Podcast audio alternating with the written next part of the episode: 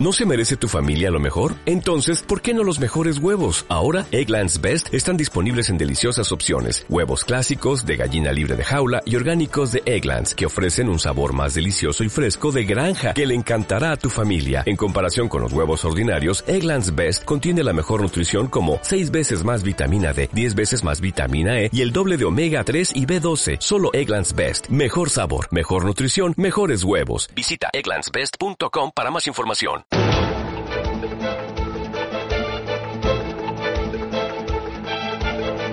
El primer análisis de la mañana.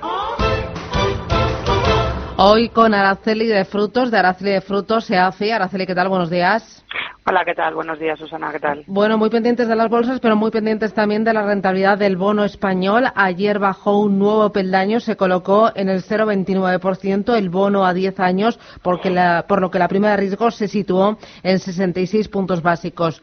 ¿Cuánto más puede bajar eh, la rentabilidad eh, eh, de los bonos, de los bonos en Europa? Y esto está empujando, entiendo, al ahorrador a asumir más riesgo, quiera o no.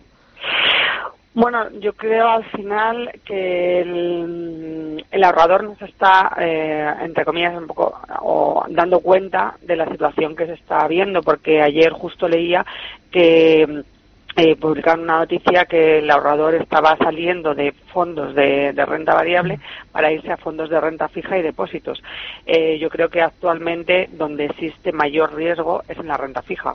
La renta fija, eh, pues parece que hemos entrado en no en una burbuja porque a mí tampoco me gusta un poco decirlo del tema de las burbujas porque nunca, como se dice, ¿no? nunca sabes cuándo existe una burbuja hasta que estalla pero sí que es verdad que eh, la, la, caída de rentabilidades de tanto el bono español como el bono, bono alemán en sus mínimos, un 0,37 negativo a 10 años, y que así como el bono también de Estados Unidos, que por debajo del 2% a 10 años también, pues eso nos indica que, bueno, pues eh, estás asumiendo muchísimo riesgo porque cuanto más van a bajar los tipos de interés, eh, mucho más riesgo en renta fija que en la renta variable, con lo cual yo aconsejaría realmente al pequeño inversor que no se que no se deje llevar por la palabra fija, porque la renta fija no es fija y realmente hay mucho más riesgo en la renta fija que en la renta variable actualmente. En la renta variable estamos viendo una divergencia muy grande entre sectores y entre compañías. Hay algunas que lo están haciendo muy bien a pesar de que ya están a precios elevados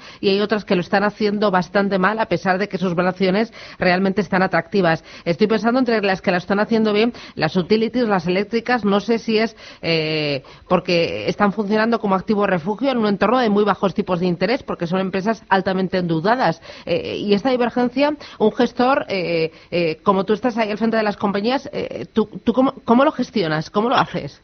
Sí, efectivamente, yo creo que, que las, eh, las utilities, las eléctricas, así como al inicio de año también las telecomunicaciones han servido como un poco de sector refugio, o sea, en la búsqueda del yield, en la búsqueda de la rentabilidad de los inversores, ¿no? Eh, ante un, un panorama que tenemos que realmente es un panorama de, de, incertidumbre o de o de miedo no no sé por qué bueno pues estamos inmersos en un en un entorno de miedo entonces eh, lo que mm, eh, considero que hay que tener es un poco eh, un, un, equilibrio en la cartera entre valores defensivos como pueden ser las eléctricas y valores de, de crecimiento y valores con mm, perspectivas de, de, crecimiento como pueden ser pues valores tecnológicos o incluso valores relacionados con, materias primas que eh, aún eh, no, no acaban de repuntar. ¿no?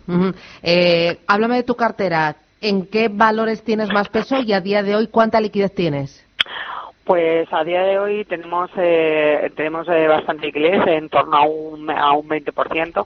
Eh, hemos reducido un poco el peso de la renta fija en consonancia con, con lo que te comentaba, eh, reduciendo, pues bueno, ante las expectativas de, de, bajadas de tipos de interés de la Reserva Federal y Banco Central Europeo, que tuvo un movimiento bastante eh, amplio la, hace dos semanas, redujimos renta fija de Italia y de Estados Unidos que teníamos a muy corto plazo.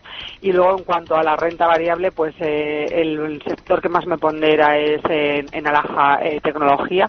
Tecnología que es un sector, bueno, pues eh, de crecimiento que parece que a lo mejor puede tener más riesgo o que tenemos más temor, pero mm, yo creo que, bueno, pues la tecnología está presente en todos los sectores de, la economía y es un, un, más que hay que tener en la, en la cartera. Este, mm, tengo un 10% de la cartera en tecnología, aquí incluyo tanto como software, hardware y semiconductores, o sea, por ejemplo, con SAP, con Amazon o con eh, ST Microelectronics.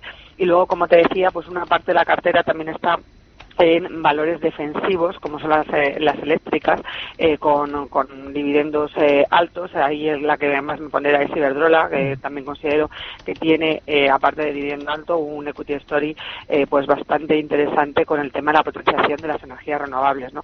hay que tener en cuenta que únicamente, que no solamente, bueno, pues si estás buscando buenas empresas, sí que estás buscando pues buenas equity story y situación del balance, pues que no esté muy endeudado y aparte eh, remuneración al accionista, pero eh, te tienes que fijar en lo que realmente en el entorno que, que estamos, no solamente los datos macro, sino qué es lo que está ahora mismo eh, pues eh, realmente que estamos ponderando, ¿no? Eh, por ejemplo, con los fondos de megatendencias, eh, por, ejemplo, ¿no? tanto el fondo de megatendencias o sectoriales que llamábamos antes, pues uno de, de, las megatendencias es, por ejemplo, la, las energías renovables. Otra megatendencia que la que estamos bastante presentes es también el envejecimiento de la población y uno de los valores que nos pesa bastante es Amplifon, que bueno, pues con, con también la compra de GAES aquí en, en, España y el mercado en Portugal, pues tiene eh, bastante eh, recorrido, ¿no? bastante upside. Mm. Y, y, ya está, que me voy, que me voy. Ah, Araceli de Frutos, eh, gracias por presentarnos esta percepción de mercados y con, por, por mostrarnos el fondo a través de la radio y al mismo tiempo mostrar a los oyentes por las posiciones que tienes y, y por dónde va el mercado. Araceli de Frutos, un placer. Oye, cuídate, gracias, adiós. Gracias, chao. Buen día.